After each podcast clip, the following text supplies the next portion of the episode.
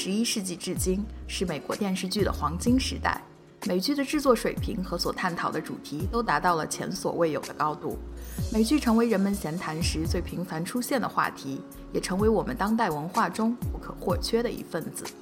看一部美剧不仅是娱乐消遣，也是跟着剧中的人物走一段不曾有的旅程，过一种不一样的人生。我是柏杨，这里是西瓜波普之百话美剧。众朋友们，大家好，你们正在收听的是新一期的西瓜波普之百话美剧，我是白杨。这期我们给大家做一个专题，来专门讨论一下 Netflix 的自制剧，因为大家都说 Netflix 的自制剧好，那它到底是怎么走到今天的呢？欢迎一下两位嘉宾，一个是 Allen，一个是百杨，然后代班主持是安妮塔。百杨。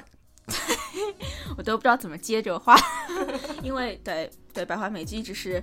白老师、白杨老师的地盘。我今天乱入一下，呃，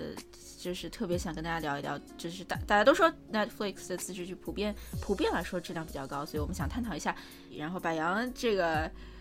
呃把这个主持的位置贡献了出来，让我来这个代班一下，因为。的确是我想之前想想讨论这个问题啊，然后就和两位商量了一下，我们都觉得挺好的。那么百花美剧一般的一个开场应该是先吐槽好莱坞吧？我们今天还要吐槽吗，白老师？嗯，白老师没什么要吐槽的。那艾伦老师呢？哎，艾伦老师好像最近有一个是艾艾伦老师亲情上上上映到了另外一个 podcast 当中是吧？间接的是吗？来说说呢？啊，这个怎么说啊？炫耀一下，炫耀一下，对啊，就是。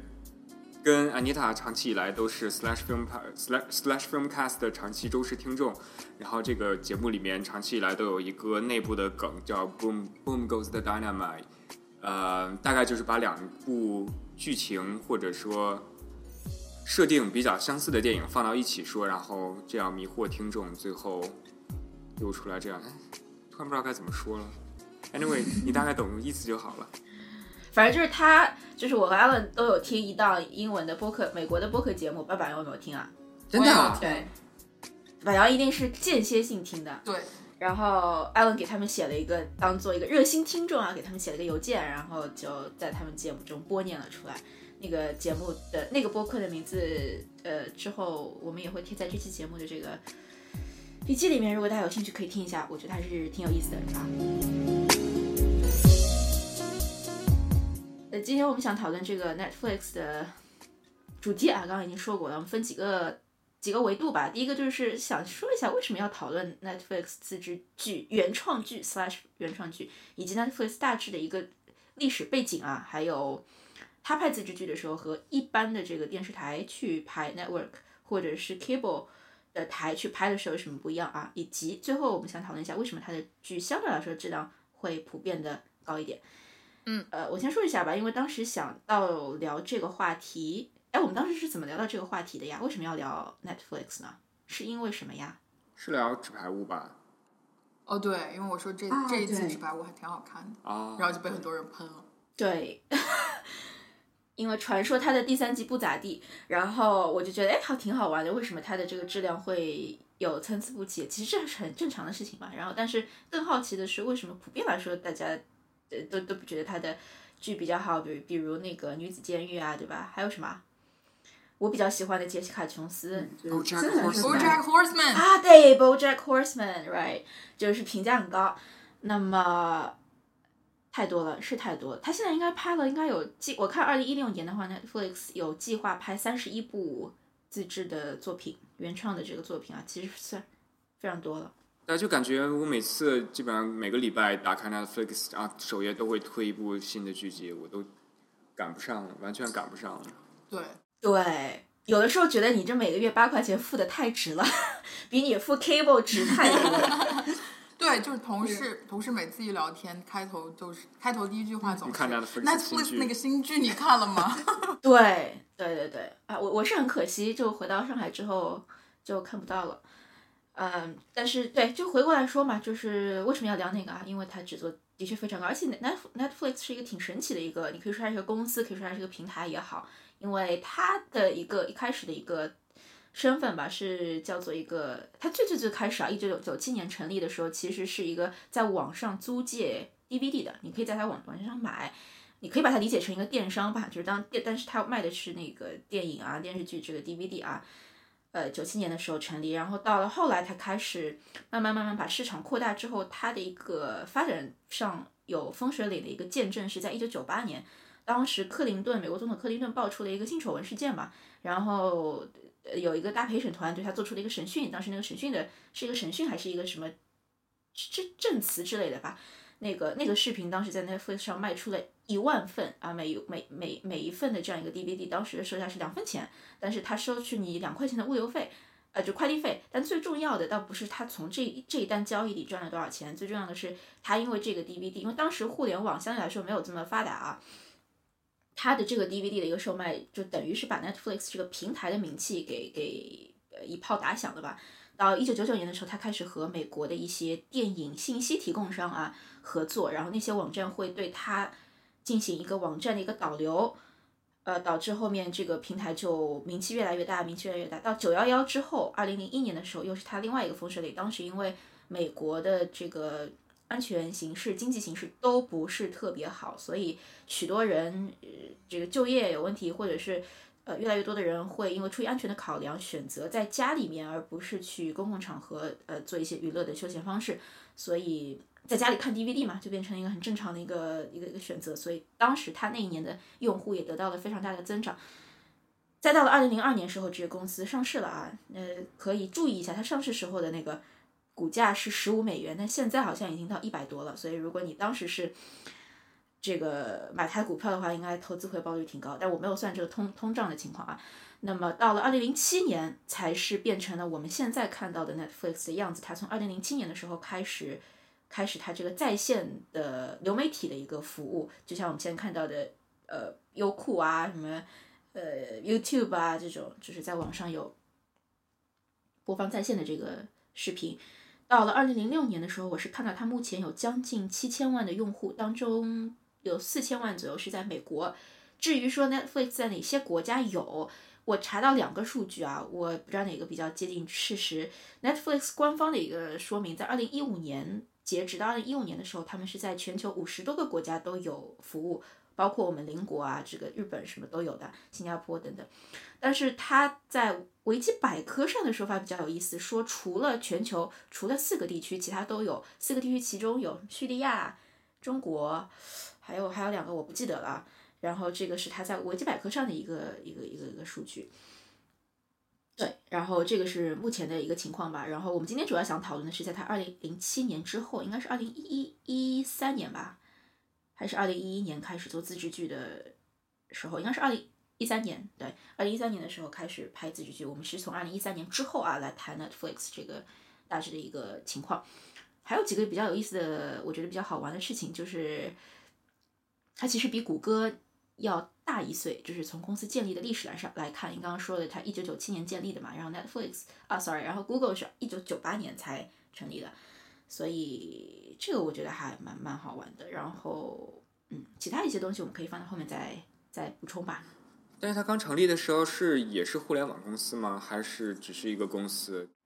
是一个互联网公司，呃，就是它在网上，就是它其实很早期的一个电商平台嘛，就是它一九九七年时候。对，就像那就像那个亚马逊啊、阿里巴巴一样，就啊互通过互联网去售卖和租赁 DVD。而且它的创始人是一个一开始数学老师，后来就是一直连续创业。然后 Netflix 第一笔资金，他个人投了两百五十万美元去成立这个公司，还蛮好玩。他并不是说引入了一些什么投资啊之类的。那下面我就想快速进入我们今天主要讨论的这个核心啊，就是 Netflix 为什么他要自己来拍自制剧呢？我首先有一个问题问柏杨和阿伦，我觉得你们应该比我更适合回答这个问题，更懂。就是我们在说自制剧的时候，到底在说什么呢？比如说，我注意到我们说《纸牌屋》是它的一个原创剧，对吧？自制剧，但其实《纸牌屋》的一个制作室也并不是 Netflix Netflix 自己，就是它也是外包给了一些。呃，studio，尽管 Netflix 现在也成立了自己的一个 production team，所以我想知道，就是当我们在说自制剧的时候，它的标准是什么样子？什么样才算是一个平台的自制的作品？好问题，交给柏杨了。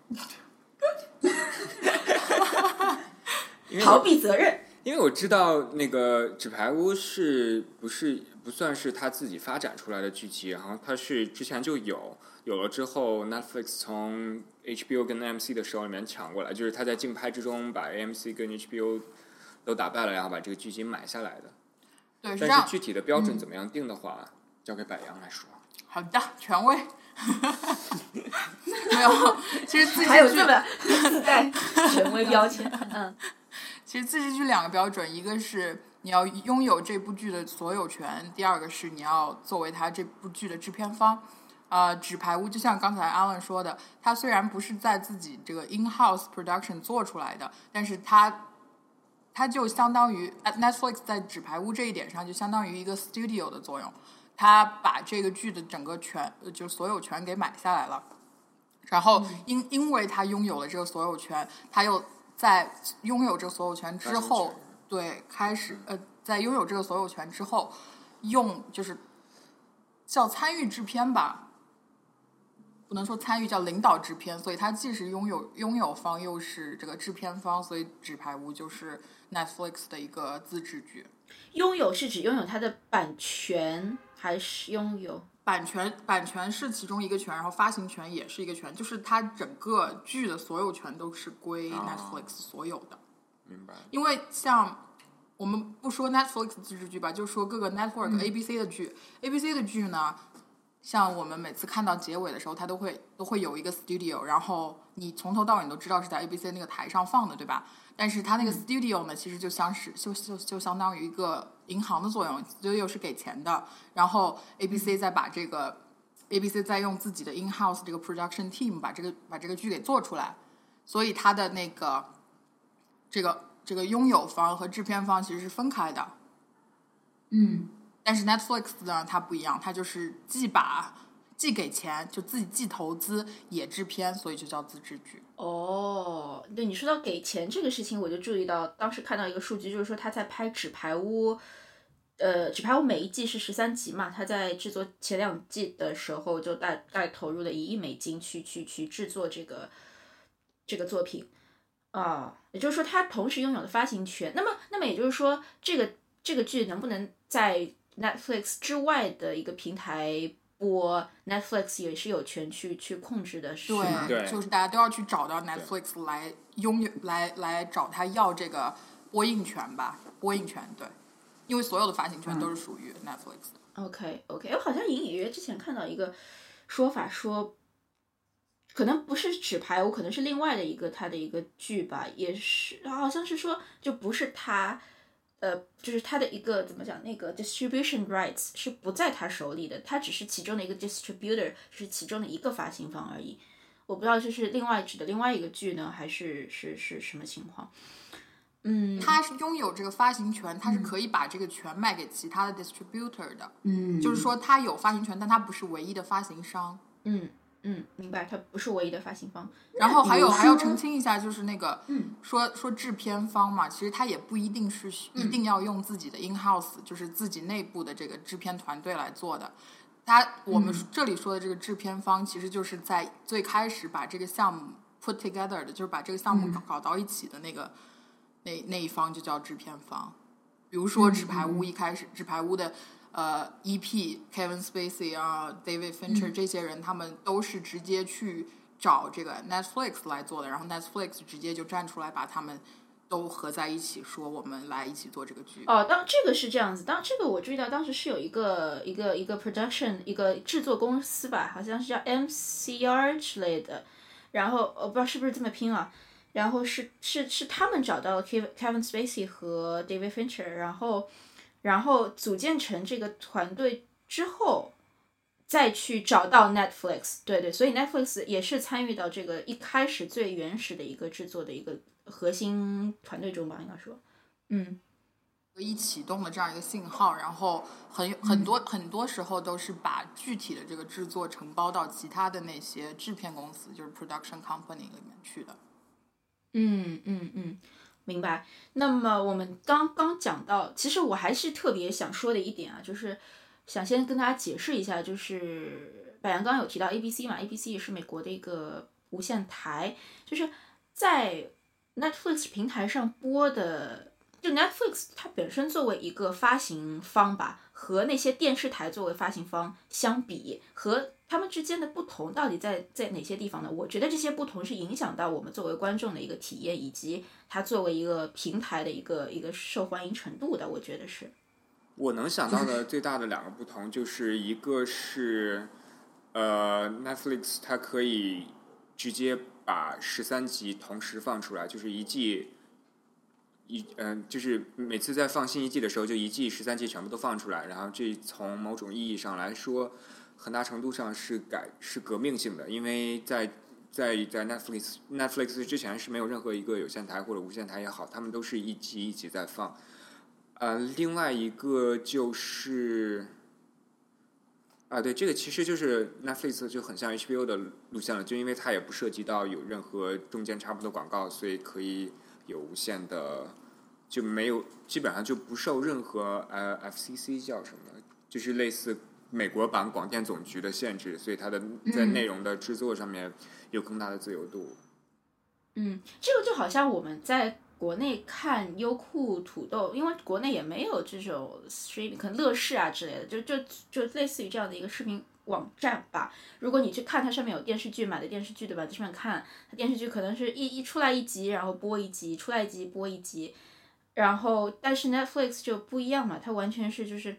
一个拍一是全部拍完之后，然后一股脑的全全放到这个平台上去。我觉得就是这个模式，我一直是很感兴趣。就是我觉得从观众角度来说，它改变了我跟这个这个剧集互动的方式。就比如说，我以前一集一集看的时候，我如果真的好，那我可能每天会追，对吧？或者每个礼拜追一集。但如果它还不错，但是它如果是一周一周放，那我的注意力可能就分散了嘛。但是 Netflix 这么做之后，就是很容易把人的那个精力给集中起来，然后。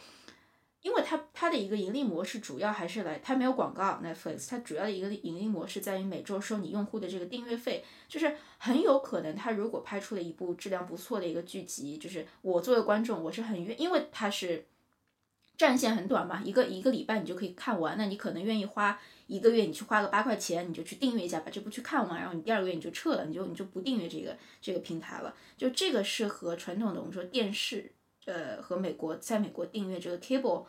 来说是非常不一样的一个模式吧？对，就像就像你刚才讲的，它那个，嗯，它内容上会和我们在电视台上有线台或者无线台上看到的不一样，就是它一一次把一季都放出，就是取决于它的这个以用户订阅费作为自己的收入来源，就是由这个给由这个而决定的嘛，因为它不需要对这个电视的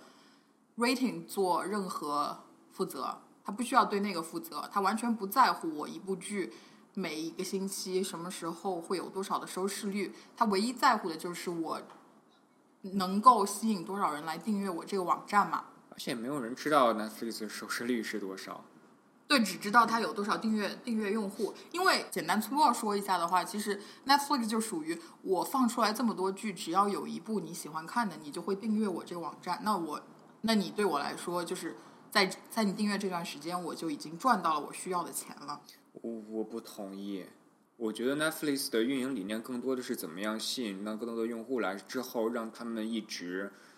留下来，而不是说我靠一个剧集吸引一部分人，之后赚到钱之后他们走不走都无所谓。对，我就是说，他他最开始最简单粗暴就是用一部剧先把你吸过来，你订阅了之后，然后我。尤其像他们现在近几年这样大面积放出这么多剧，就是为了把这个第一批靠那几部精品剧《纸牌屋》啊、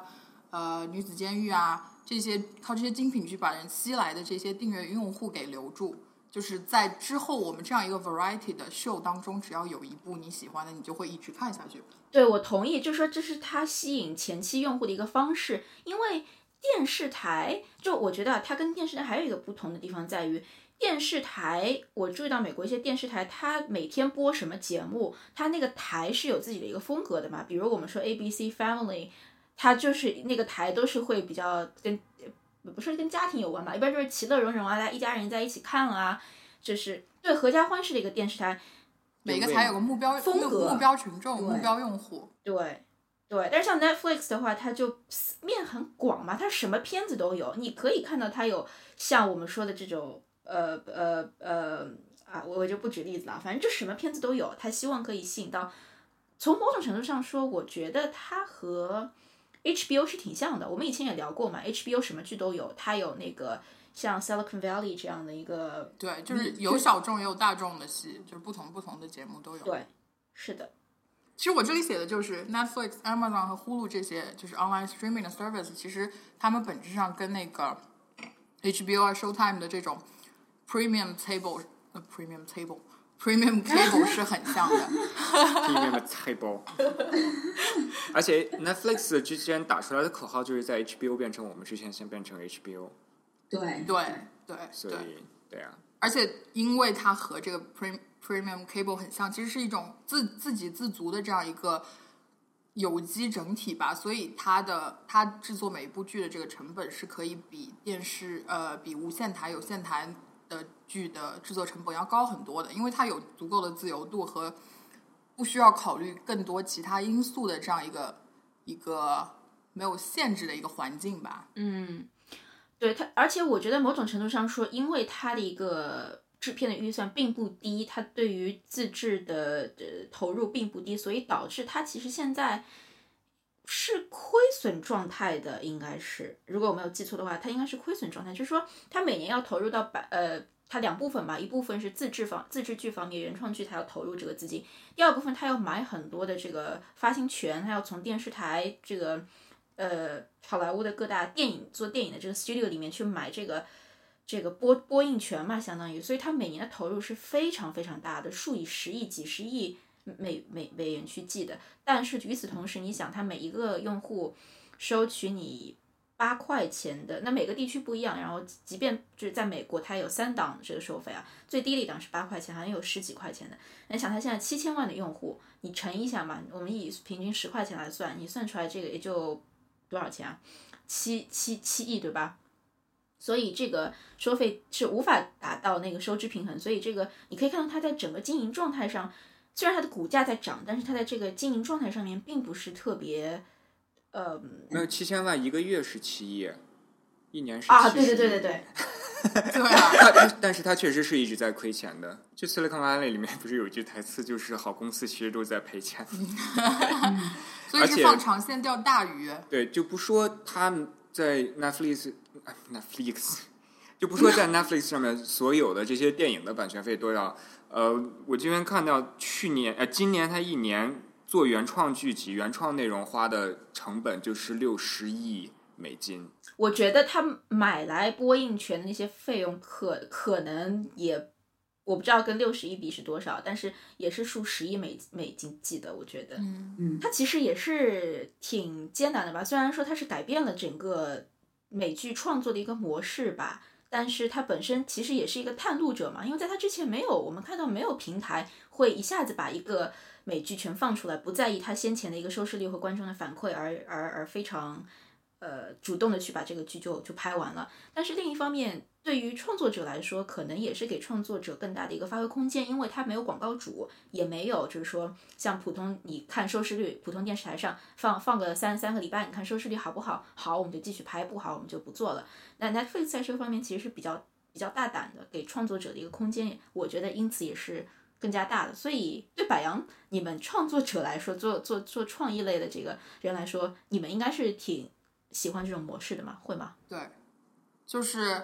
呃，包括我们之前聊过的几部 Netflix 的剧，我也听一些 interview 啊，或者是 podcast，他们的主创都有说，给 Netflix 做剧是他们就是职业生涯里面最幸福的一次，就是因为它基本上是完全由他们来做主的，基本他们是完全自由的，这种叫就是他们这种 project management 的这个方式，也是其他的呃有线台、无线台，包括 HBO 这样的 premium cable 都没有做到的，就是这样给 creative 的绝对创绝对自由权。但是，嗯我想说的是，就是这样这样一来，其实也是有风险的，就是从它的这个呃市场吸引力啊，包括一些就比较 practical 的一些东西上面，还是有风险的，因为你们你们知道的呀，creative 做自己想做的，做开心了，就其他不知道什么都不管了。但这个我觉得，我觉得 Netflix 已经把这个风险降低到最降到最低了。这个等我等我到最后一部分那个关于大数据的时候会具体的再说。嗯嗯，并没有很低啊，这就是就是为什么它这么多普遍质量很好的剧当中，也有很多就是也有几有那么些被大家给极端诟病的一些剧，比如说马可波罗，呃，Yeah，Arrested Development，比如说那个 Fuller House，我我其实挺想从，因为我们说的其实挺多嘛，但是就是我们听众不一定使用过，只你可能看过 Netflix 的剧，但是你未必直接使用过这个平台，所以我想我很好奇你们你们对于你们的在 Netflix 上的一个平台使用感是什么的，什么样？哇，我其实还挺喜欢这个这个平台的，我觉得比国内的这个视频平台要舒服很多。想先听听你们的那个使用感受。我觉得设计好丑，我也觉得，我觉得网站设计要提高啊我，觉得所有的在线平台都比它设计你不觉得它在可能除了 Amazon 之外啊，对，太丑了。他，呃，我同意。我当时一开始，呃，其年幼无知的时候，很喜欢 Hulu，，我觉得 Hulu 的设计比较好看。但是 Hulu 有个难问题，广告太多，然后你广告没法跳过。Hulu 推出了无广告版，就是啊无广告的费用加高嘛。但是我觉得 Netflix 在二零一四年的时候做过一次页面设计改版吧，那次之后就好好，的确好很多了。就是我觉得整个它的一个推荐机制非常好，比如比如说我看完一个电影或者一个一部剧一集剧，它会告诉我，哎，你可能喜欢什么。我觉得它的推荐的一个精准程度是非常高的。嗯嗯，我注意到一个点，Netflix 这个网站设计特别好的，就是它的这个 genre 的这个分类其实特别详细，不像其他的一些网站比较笼统嘛。笼统的就属于那种呃 comedy、drama、呃 movies，然后就 形然后 stand up comedy，然后就没有了。然后但是 Netflix 的这个种类特别特别的多，这就是为什么解释了你就是对对你来说或者对我个人来说也是一样，就是它的推荐会精准很多，主要是在于它的分类会精准很多，这样它自动的这些推荐其实都在同样一个比较精细的分类下面，所以不会差别太大。比如说，对，比如说一般的一般的网站大概分一下就是动作片、喜剧片，然后 Netflix 你会经常看到阴暗系的小清新文艺片，并且有一个非常强的女主。对，而且会经常会自自动给你跳出来很多，因为你看了叉叉叉叉，所以你也会喜欢这些这些这些片子。嗯嗯，还有经常看到一些什么根据呃呃最畅销的书改编的电影，就是这些列表，它有点像我们豆瓣的一个豆列一样吧。它这个豆列是不要你主动去订阅，它会根据你的这个喜好直接推送到你的这个主页上面，就你的首页上面。就我觉得这个精细化程度是，应不是不能说精细化吧，一个个性化程度是非常高。然后我注意到，它为了要开发这个。这个叫什么测算法则嘛？algorithm，它这个怎么精算出你的这个要看喜欢看什么？它在上面每年的投入是非常大，曾经就举特地举办过这种全美范围内的这个呃精算法则的一个呃怎么讲一个比赛吧。就是你可以看到它在这方面的投资是非常巨大，但是对它这个网站的一个回报也是非常高的，就是它可以吸引住呃用户不停的在上面探索嘛。嗯，我就想补两句，就是关于你刚才说的用户体验，它为什么提供的这么精准？然后真的就是 Netflix 应该是所有的在线平台里面到目前为止把大数据这个概念发挥到极致的，就是没有任何一个其他的网站可能能跟它相提并论。第一点是它的偏库特别的多，呃，具体的数据我也没有。就它的偏库非常的庞大，应该是现在在线网站最最庞大的一个，而再加上它的历史这么之久，然后再加上它会员数如此如此之多，然后再加上它的核心技术就是这样怎么样？就像你刚才说那些用不同的公式怎么样去算，然后就是它把所有的这些因素加起来，已经把大数据算到细到不能再细了。就包括它会分析的内容，包括你每一个用户在看什么剧、什么电影的时候，什么时候暂停，什么时候回放，什么时候快进了。嗯，你是你在一天的什么时候一般会看这个节目？会看会用 Netflix，、然后嗯，你的你的地理住址，你在哪个？你大概住在哪个国家、哪个地区、哪个地方？呃，你用什么样的那个？设备你对你用什么样的设备去看？嗯，就是基本上说你能想到，你打开 Netflix Netflix 之后，你的每一个动作都是被它记录下来，并且用来进行最后的数据分析的。所以说，所以说这也是为什么它的推荐能够这么精准，因为它的数据库实在是太庞大了。对但是有一个地方不好的，就是他每次推自己新剧的时候，这个巨大的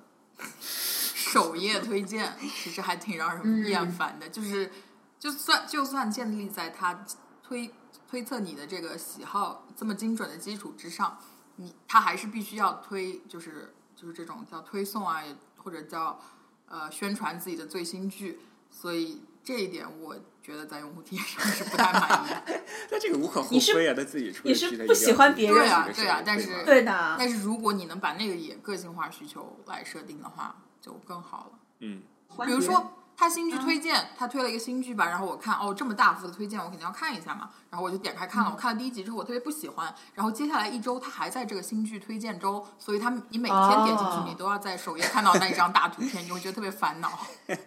哦，他不够聪明，他应该很聪明，知道你买。对他应该聪明知道你看完这个不想再继不喜欢续看了，你就不应该再推荐这一部剧了。你对 AI 的期待值太高了。嗯，说不定以后可以做到这一点。我发现他在去年还是今年开始，就是在给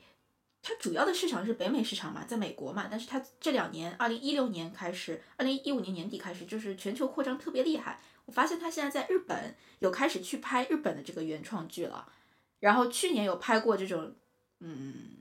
呃，南南南不是南美，是不记得了，就这这段剪掉吧。对，反正就开始拍日本这方面的这个原创剧了。就是我觉得他在进军国际市场方面的这个其实算是很快，因为我们看到 Amazon 啊、Hulu 啊，好像这方面的消息都没有 Netflix 这么强劲，所以我觉得，嗯，有种你去中国呀，真是他不是也引进了一些中国的剧吗？他去不了。他很想来中国，但是就大家也懂的嘛，对。不过他的模式是比较有利于中国的，对它，因为它在不同的地区有不同的内容嘛。对，而且它的全片全都播放出来再上映，这个很适很符合中国的一个国情啊。因为中国是没有拍一集播一集这种，可能在网网剧方面有啊，但是在传统的这个电视上是没有这种形式的。哎，那我们要不要来聊一聊为什么它？我们刚刚有讲到很多，比如它的一个一开始讲讲到 Netflix 历史啊，然后也有讲到说它和电视台上播的这个剧有什么不一样。那我们没有谈到它的核心，就是说形式播放的形式不一样，但是它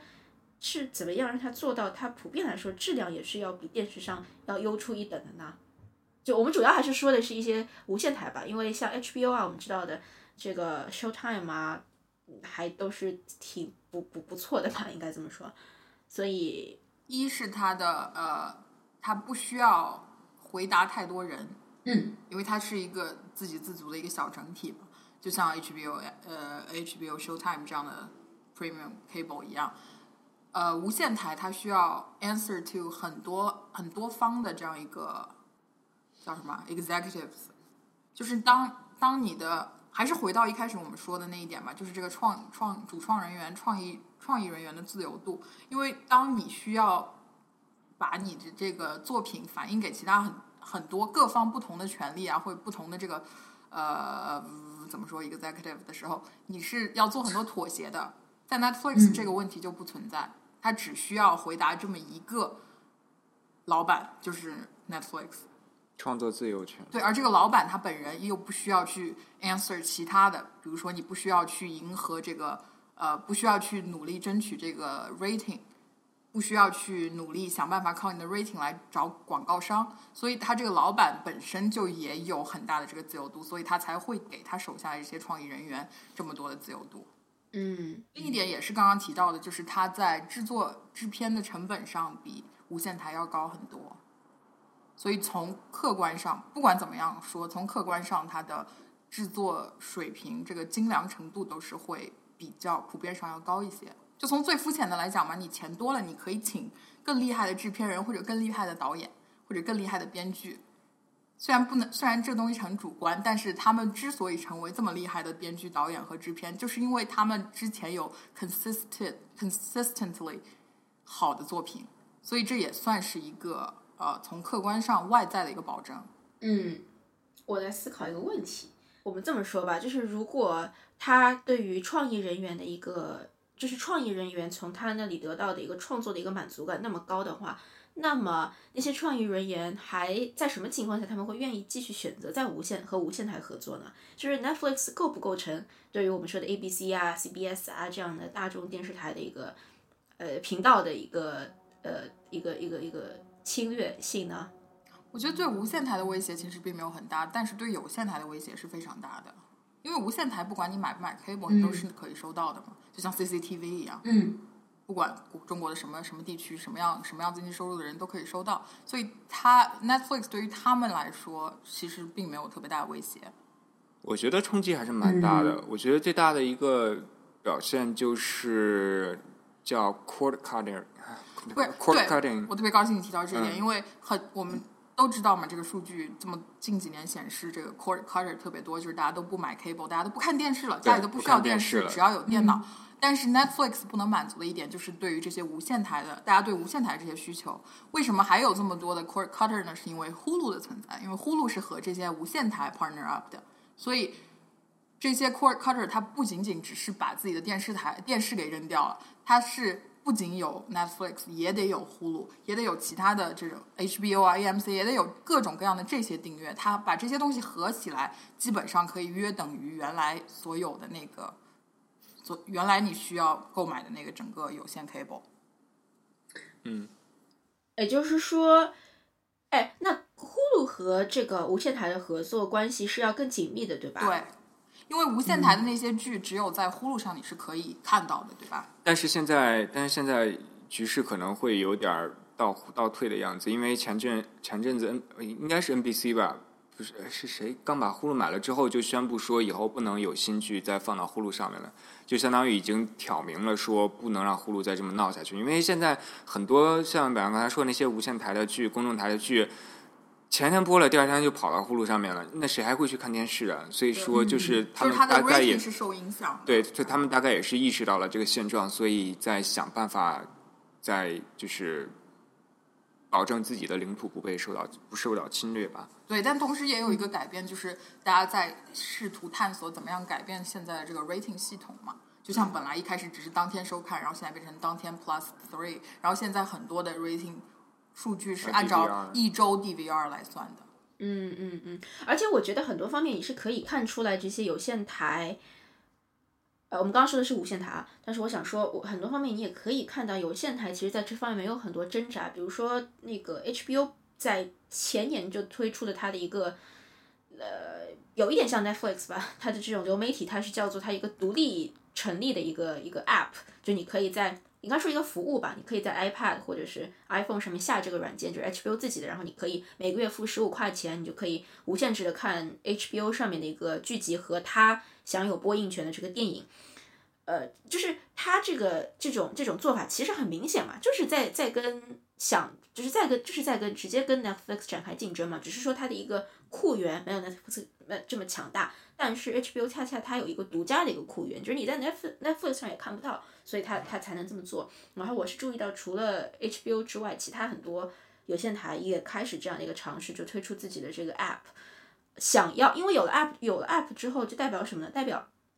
就像你们刚刚讲，呃，cord cutter 意思就是说。他们有了这些 app 之后，他们就不需要再去订你订阅你的这个电视，每个月为你的这个有线电视台付费。比如我们在国内，我们也要付什么有线，我不知道，就是机顶盒之前嘛，不是也要有那种有线电视费啊之类的嘛。所以，我不我不知道有没有表表述清楚啊。我就是想说，越来越多的电视台有线电视台也开始用 Netflix 那种流媒体的一个模式，想去吸引一部分的这个他们的一个用户。但是我觉得在这方面很难，他们很难和 Netflix 有很强大的竞争，因为 Netflix 的 fan base 太大了。对，而且还有就是他们无线台本身受很大的限制嘛。对对对，因为 premium cable 都是你作为一个 sub sub subscriber，你 voluntarily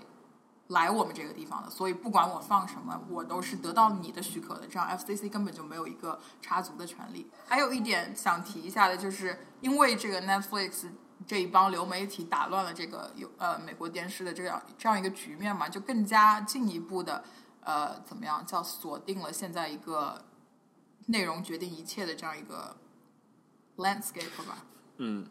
就是大家因为因为观众有了越来越多的自己自主选择权嘛，我喜欢看什么样的剧，我喜欢什么样的内容，我就去哪里看，就是我已经不受你这个电视台受受那个电视系统的控制了，对不对？所以所以这一点上，呃，Netflix 对这个内容方面的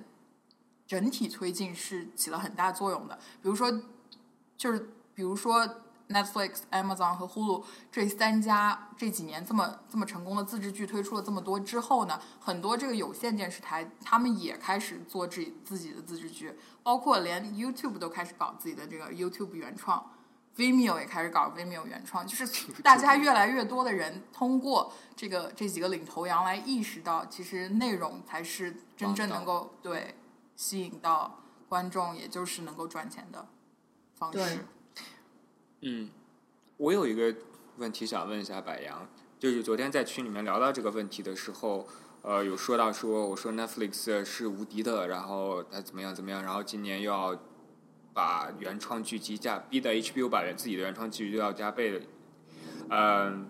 然后白羊就说这是一个恶性竞争，然后这是恶性循环的结果，然后就特别想知道你对这个的看法，因为这个就那天说完之后，我回去也想了可多，然后也觉得这是一个很大的问题。我就先说一下我的想法，就是因为晚上当时当时说完之后，我就在想，Netflix 虽然出了很多我特别喜欢的剧集，但是我觉得我坚信 Netflix 这辈子也不会像 HBO 那样子，就是就这么说啊，就是 HBO 当时前一阵子那个火线的剧集剧集剧集运作人大卫西蒙在接受采访的时候说，如果火线放到当下来播的话，可能过不了一季就要被砍了。就是原因很简单，就是因为现在的竞争环境实在是太激烈了，然后这很大一部分原因可能就是这样的 Netflix 这些平台太太知道用户想要看什么样的东西，并且把这些东西做到极致了。对，但是我觉得 Netflix 这辈子都拍不出来，他这辈子都不会，这辈子 Netflix Netflix 都不会推出来像火线或者黑道家族或者最近这些甚至 Breaking Bad、Mad Men，那个慢慢慢慢，我觉得倒还好，就是像那个呃，Left the Left the Left 呃，守望守望城市这种纯实验性，真的是不怕没人看，就只是为了去，就是特别大胆的放弃一切其他可能性的商业因素，去打造一部艺术性极高的电视剧集。我觉得这一点是 Netflix 所做做不到的。对啊，然后就你觉得他为什么做不到呢？因为我觉得他太多的还是因为他是用大数据在分析怎么样给用户他们最想看的东西，他不会去为了纯艺术性而而牺牲商业上方面的价值。对对，这个就其实就等一下啊，呃，你要先说吗？先说，你先说好了。好，就是对你这个就刚正好补充了我刚才说的，Netflix 在推进这个美国电视剧整体内容这个进步上起了很大作用，但是它其实也是一把双刃剑嘛，就是，就是 Alan 刚刚提到这其中一点，就是它会威胁到这些实验性的和完全非商业性的，真的是完全从从忠于艺术性的这样的一些剧集，因为因为 Netflix 它这这些大数据生大数据下生产出来这些剧集，它毕竟是怎么说，还是从就像我们一开始说的，从外在和从客观上会让观众特别喜欢。但是你如果真的看到它的实实质的时候，你会发现其实并不是它的每一部剧都能够在它的它真正的内容上匹配到它的这个外在的。比如说，呃，比如说为什么《纸牌屋》前第一季所有人都觉得这是这是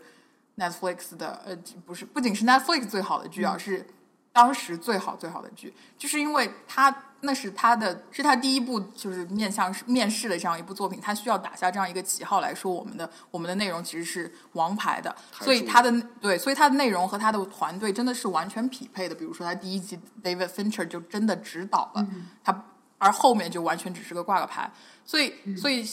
我刚刚之前也提到，就是说他为什么你们为什么大家说他普遍质量很高，但是也有质量不高的，就是因为他在前期靠纸牌屋啊，呃。女子监狱啊这样的剧吸引来了观众之后，他需要把他们留住嘛，所以扩大了自己越来越来越扩大自己的自制剧范围，越来越多的这样 variety 的 show 在他的这个平台上展示之后，你就越来越看出来他这个实质就是这个大大数据计算。比如说我们上一期才提到的那个 Love，就是 Judd Apatow 的这个这个新的剧集，你很明显就可以看出来，他感觉就是因为这个人他的他的 relationship base 的这些喜剧特别受欢迎，所以我就把它拿过来。然后配上，我觉得你们也会喜欢看的几个主演或者说是导演，然后我就把这样一个剧给产生出来了。然后你真正看的时候，我真正看的时候，我个人感觉就是有的时候非常好，有的时候不不太好。一就是因为它的内容其实并没有完全跟上它的这个制作团队；二呢就是就像刚才说的那个自由度太高也会带来很大的双刃剑，因为就完全像是 Judd Apatow 自己一个人在自娱自乐，说我想写什么我就写什么，我想做什么就做什么，然后就出了这样的一部剧。对，而且它这个自由度很大，虽然看上去很大，但我觉得更多的是在选择之自己要投要拍什么之后，才会给出这样的选，给出这样的对的。，就有一种就有一种立项以后就放任自流了，不管你做成什么样，我们都就是这样。它是建立在我知道你这部剧里面所包含的几个元素一定是我们嗯观受众所喜欢的之后，它才会说呃好吧，你们就可以随便就玩了，因为我知道你们拍出来东最后的东西肯定也是正有人看，对就是这样。嗯但是我觉得你们刚刚说的里面有两件事，我觉得很有意思啊。一个是 Alan 刚刚说到的说，呃，他不可能像 HBO、Showtime 这样子拍出这么高质量的剧。呃，一个其中的一个一个逻辑是在于说，他最终还是要为了要就是要赚钱，对吧？因为你要靠你这个用户订阅费，所以他必须要拍出大众都很喜欢的东西。但是我想说，HBO、Showtime 这难道不是这样吗？他们其实也是希望大家来订阅他们，所以本质上来说，他们的目的是一样的。我不觉得说 Showtime 的一个。呃，或者 HBO 的一个艺术追求多高，可能只是说他们之前是在 Netflix 之前，他们没有这么强、这么强的竞争力。现在 Netflix、呃、Amazon、Hulu 一出，HBO 啊、Showtime 这样的剧是被逼到了一个叫，也不能说是生死存亡，就是整个竞争升级。当竞争升级之后，你的那些方面的考虑，就是非 practical 的考虑就会少很多，这就是非常我觉得 Showtime 倒还好吧，我觉得 HBO 更更典型一点，就是包括之前说说烂的火线，到现在的守望城市，守望城市第二季的结尾好像收视率都降到一百万，就是基本上就可以忽略了小到，但是还是续订了第三季，就是因为这个剧实在是个神作，没办法。对，就是就像我之前提到的，其实 Netflix 本质上和 HBO 基本上是如出一辙的，所以为什么 HBO 的反应特别大，就是因为他们两者之间的竞争其实已经超越了，就是诶 Netflix 和其其他一些呃 Premium Cable 的一些竞争。对，因为就是安妮塔，你刚才说那点，我觉得我嗯没在 HBO 工作，我我也不能说代表 HBO 内部的怎么样一个观点，但是我听到最多的一点，而且我个人作为一个观众能感受的一点，他们是真的 don't give a flying fuck about the ratings，他们真的完全不在乎收视率的，不然的话，很多剧真的不可能拍下去的，放到。一般的其他的台，哪怕是 AMC，估计拍一季可能都会被砍了。有些剧，嗯对，就包括现在还是最火的剧没有之一的这个《权力的游戏》也是这样，只有 HBO 会敢在这样一个这么大风险的剧上下这么大的血本来把它做成一个叫 phenomenal。对啊，呃，然后还有一点就是刚刚也是提到说，他因为要 Netflix，他因为基于要要要更大的一个 fan base，要要你们来都来订阅它，所以它的一个计算，他拍什么样的剧都是建立在大家喜欢看什么样的剧。啊，我觉得他其实他其实他是有一个机会的，就是就在于他愿不愿意这么去做，就在不愿意他，呃。到底是想抓住更大众的，还是抓住从大众到小众都慢慢去抓？但是先抓大众，比如说他一样同样有数据嘛，那他可以通过数据计算出来某些小众的文艺的片子或者剧集应该推给谁，那不就是打开了他的另外一个更小众的市场嘛？那可能说这个东西不是他目前这个阶段最重要的东西，因为那部分人相对来说还是比较少的，但是不代表他以后不可以做。就我觉得这里面可能是他的一个机会，就在于他会不会那么做吧。可能是他的五年计划或者十年计划，因为他现在还在亏钱嘛，他的第一步是要先 转亏为盈嘛，所以大众必须很重要。对，而且还有一点想提的就是，我们一直在说这个 Netflix 有多么新、多么 revolutionary，就多么革命性嘛。其实它在很多程度上和传统的这些好莱坞的 studio 其实是很像的，就是这些大制片厂其实很像的。比如说我们刚刚说它这个大数据计算，虽然它是有了这样一个科技来进行大数据计算，但是其实当年呃这些包括现在啊这些大的制片厂，他们包装电影的时候，其实考量的是一样的。就是很多时候，虽然说剧本非常非常重要啊，但是尤其是在电影行业，尤其是现在美国这个电影赚钱基本上是靠给海外卖去卖这个发行权来赚钱嘛，所以整个电影的 package 特别重要，就是它的导演是谁，它的剧本种类是什么，然后它的演员是哪些，明星是哪些，它的制片团队是怎么样的，然后所以这就这就跟 Netflix 现在这这这些动作其实非常非常像的，非常一致的，就是 Netflix 跟当年以及现在这些大的制片厂，其实在这一点上来说是完全一样的，它是以 package 为准的。同意。然后我觉得我们刚刚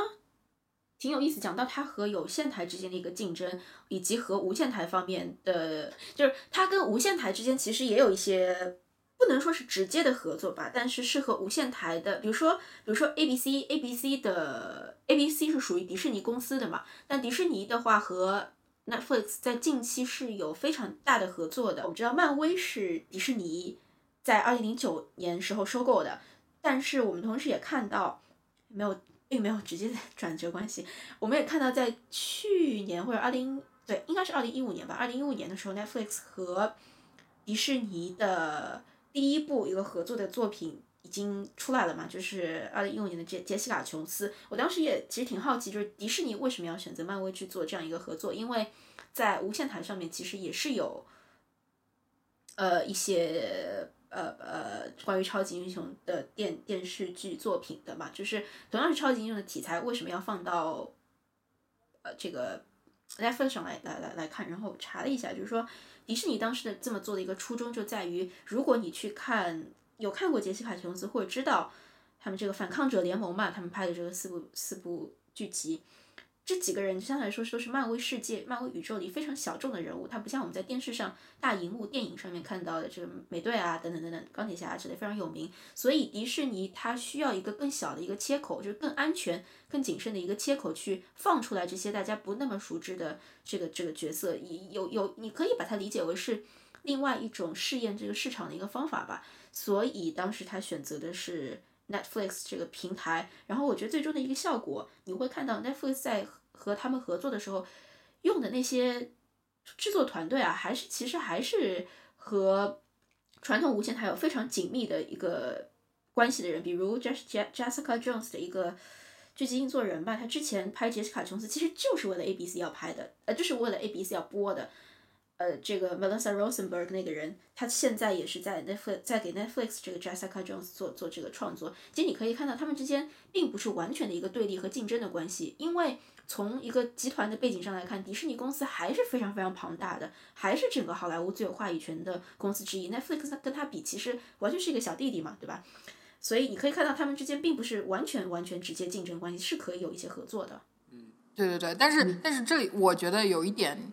你刚刚说的不太同意，就是因为其实 Netflix 和 Disney 是完全没有竞争的，因为 Disney 是 Studio，Studio 就是他们的 financial，就是 this Studio 其实就是 financial entity，就是他们这就是 network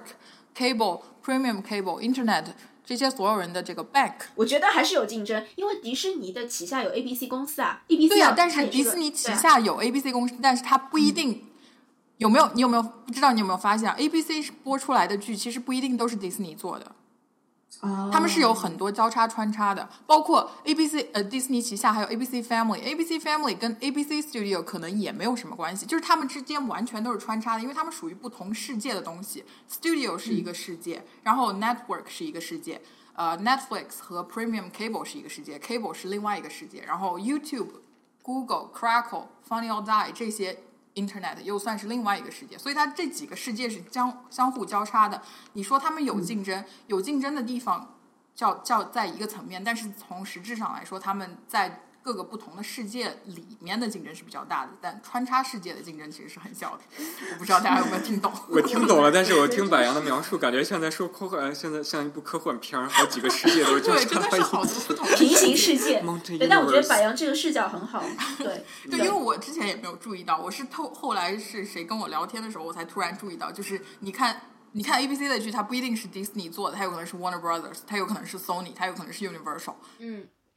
其实就是，其实就是一个大集团，下面有好多好多无数个小团体，然后这小团体之间呢，和 Netflix 可能有一部分的重合，但是你不能因此说，柏杨的一个观点就是不能因此说 Netflix 和这些小团体有有有一定一定程度上的这个关联或者说重合，你就代表说这个大团体在跟它是竞争。其实也有可能那个大团体会把 Netflix 给吃掉，在未来并不是完全没有可能的事情。我觉得很有可能，我我个人觉得很有可能。而且而且像呼噜的话，呼噜的例子可能就更加极端一点，因为呼噜的本身的一个投资方，我记得里面就是有这个传统的 network，对吧？对对。对，NBC 对。是，对 NBC，对，所以从某种程度上说，是呼噜是更没有底气的，就是跟你说的更直一点，是更没有种的吧。对，就是其实他们的竞争其实是非常微妙的，因为他们互相之间重合的合作又特别特别多。其实所有所有这些东西到最后都是以盈利为目的，所以就是他不管他们是不是一家人吧，到最后都是我能跟谁赚钱，谁能给我取得更好的效果，我就去找谁。就所有所以会有很多这样的 mismatch。对那你说提问个题外问题，那你知道这些都是最后最上面的大佬都是谁吗？没有，我就知道有个叫有有 Viacom 哦，啊对对，Studios 上面还有那些大公司，其实不是 Studios 上面，因为现在我们说的这些 Studio 其实是有广义的 Studio 和狭义的 Studio。狭义的 Studio 就是我们说的这几家 Universal、Warner、呃 Warner Warner、Paramount、Sony 这些，但其实他们都是属于一个广义的 Studio，就是一个 International Cor Corporation 下面的一个旗下。对，好复杂。这个非常庞大的，你们好莱坞的世界真是复杂，我们看不懂。我是 Santa Monica 的。anyway，继续吧。嗯，还有其他想想补充的吗？要说电影吗？你们觉得他以后会做电影吗？我觉得不是没有可能呀。我觉得这个这个就取决于 Netflix 自己之后对自己的一个战略计划吧，就是他究竟是想以现在这样一个形式来继续前进，就是以像 HBO 这样的一个 premium cable 的这样一个形式来继续前进，还是想把自己发展成一个 full fledged studio？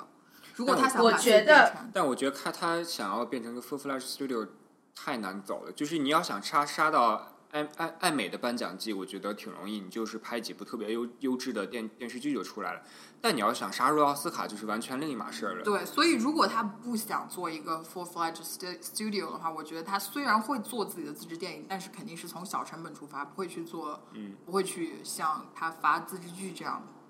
一而发且我不可收拾的觉得。我觉得做电影对他来说是一个更加安全的做法。就是我我刚刚说他有可能会做，为什么？因为他对国际市场现在是非常非常重视的。进入国际市场最简单、最直接、最简办简便的方法就是拍一个电影。就是他拍一个电影的成，我不是说金钱上的成本啊，我是说你在你呃 reach 到你的扩大到你受众跟他们有有接触的方面的成本，电影是要比电视剧更容易的，因为电影时间短嘛，你一个剧放出去大家都可以来看，不像电视你需要有很多的这个 commitment，所以我觉得在这点上，它如果有全球发继续全球发展的这个战略的话，我觉得电影可能是会它的一个切入的点，但不一定代表它会着力去做这个东西。对，所以我说他做电影他会做，但是他不会从那个高 high end 的那种电影开始做，就不会做现在的 studio size 的电影。也不会做颁奖季的电影。嗯，颁奖季倒是有可能，因为他其实 have nothing to lose，但我觉得他走不进去，因为。因为奥斯卡就完全是另外一个 game 了，而且这个 game 不是是有有很高门槛的，不是说你有钱、有势就可以进去的。而且就像就比如说最明显的一个例子，就是前阵子呃圣丹斯电影节上面最火的那个叫《一个国家的诞生》的 birth 呃 The Birth of a Nation，当时是黑人题材，然后都说能够拿奖，然后当时出价最高的就是 Netflix，他出了一两千万要买这个片子的版权，最后没卖。Fox Fox Searchlight 对，卖给 Fox Searchlight 的。然后我当时感觉就是很可能就是看中他，比如说去年他他买了这个《无尽之兽》，也是非常有颁奖季颁奖迹象的片子吧，但是最后还是玩了半天，一个奖项都没捞着捞对，到。但是你从 Netflix 的出手，你知道他还是有这样一个期望的，就是嗯他还是想往这个方面发展的，但是可能难度还是很大。对，因为、对，就像刚才说的，这个就话题聊起来就长了。不过另外刚说到那个呃，刚说到电影这点，就他不是前阵子刚跟那个 Adam Sandler 签了四个片子吗？嗯，然后还说，对啊，就已经出了一个了，叫什么《The Hateful Eight 》。开玩笑，叫什么？叫 The Ridiculous Six。Ridiculous Six，Something like that。哦对，OK，对，然后就是是，嗯，对啊，就是跟 Adam Sandler 签了四部，然后本来说一开始的计划是放跟在 IMAX 跟 Netflix 同时上映，然后 IMAX 一听直接就不屌了，然后说想都别想。就是他他走电影这条线还是走跟跟 Studio 像，但是 Studio 的 low end 的那种电影，嗯，而且我觉得真还是从正的 package 出发，但是 budget 不会特别高。而且我觉得真正电影人都不会，可能多少多多少少都挺不屑把自己的电影卖给 Netflix 去放，就是说就是直接卖给 Netflix Netflix 去放。对，但所以所以这也是为什么他想提高自己的 profile，这样会有越来越多人愿意把电影往他的平台上放。对，啊，没有，就说电影毕竟它还是一门大屏幕的艺术，你在电影院看跟在家里面看，不管你屏幕多大，感觉还是不一样的。哎，你们知不知道前段时间我看到一个新闻，就是美国要有有一个创业公司，他想干一件事情，就是他想和 studio 和电影院线合作，就是比如说我们现在，就是上 Parker 提出来的那个，对对对对对，就是你在家里你就可以直接电影院在那里上映，你在家里你在一一部片子你就可以当大家都吵翻了。对院线是集体抵制，然后有的导演就站出来说这个想法还是挺好的，比如说 J J Ab，但也有导演站出来说，“This is the end of cinem- cinema”。嗯，对我，看卡梅隆就不同意这件事情对，嗯，对，这这个这个就这个就得回到每一个人对于电影艺术的这个根本认识上了。嗯就是他到底需不需要在大屏幕上，到底需不需要一个集体的这样黑暗性的一个 experience 体验。对，其实柏杨刚刚说他需要提高 profile，我觉得 Netflix 非常有必要。这是我很意外的一件事情，Netflix 最近买了好多烂片的那个、那个、那个、那个、那个播映权，就是发行权，比如那个《卧虎藏龙二 》，他给买下来了。然后中国这边还有几部电影的这个。呃，有有中方投资的这个电影，他也给买下来，然后放在他平台上这个这个播，就是独家播映。然后我就觉得，呃，其实其实可能它的收购价是非常低的，而且我觉得他可能就有可能觉得他因为就是因为他就是遍地撒网嘛。我捞到几个 subscriber，捞到几个，太 low 了，我觉得就是没有他收他收这些 low end 的这些叫我们所说的烂片，我觉得他的出发点其实是这样的，因为并没有损失特别多，因为很多很多电影就像就像从这边好莱坞卖出卖去其他这个 territory，很多电影的收购价非常非常的低。就算你知道可能没有什么太多观众，但是你就有那样一种心理，反正我也没花多少钱，基本就是白赚的。因为因为我我前两天做我们公司的 sales sheet 嘛，才看到有好多电影，因为它的它的 target audience 不一样嘛。比如说有的有一个电影是以那个伦敦的 period piece，就是六七十年代的英国的那些皇家的那种剧，那呃不是剧电影，在英国就卖了 two million，然后在亚洲在韩国好像就卖了二十万，啊不对两万。好吧，就是会有这样的差距，嗯。但是他们还是会卖，就是因为反正对对对对，没什么损失。对，对，就我赚，就我作为卖方，我基本上没赚钱，但是我至少把这个名字给打出去了，至少嗯。我在韩国有销量了。以后我就会可以把我的这个 stake 抬高，然后韩国那边哦、基本上等于没花钱就拿了一部电影，随便放放哦，看爱看看不看看，不看就不看。还可以说我们有个国际合作哦。对对，就是各各双方都有利嘛。嗯嗯嗯。好，关于这个今天讨论的这个 Netflix，大家还有其他想想想再分享的吗？啊，有一个有一个我之前做 research 感觉蛮蛮有意思，但是我没有嗯考证，因为我看着觉得挺夸张的。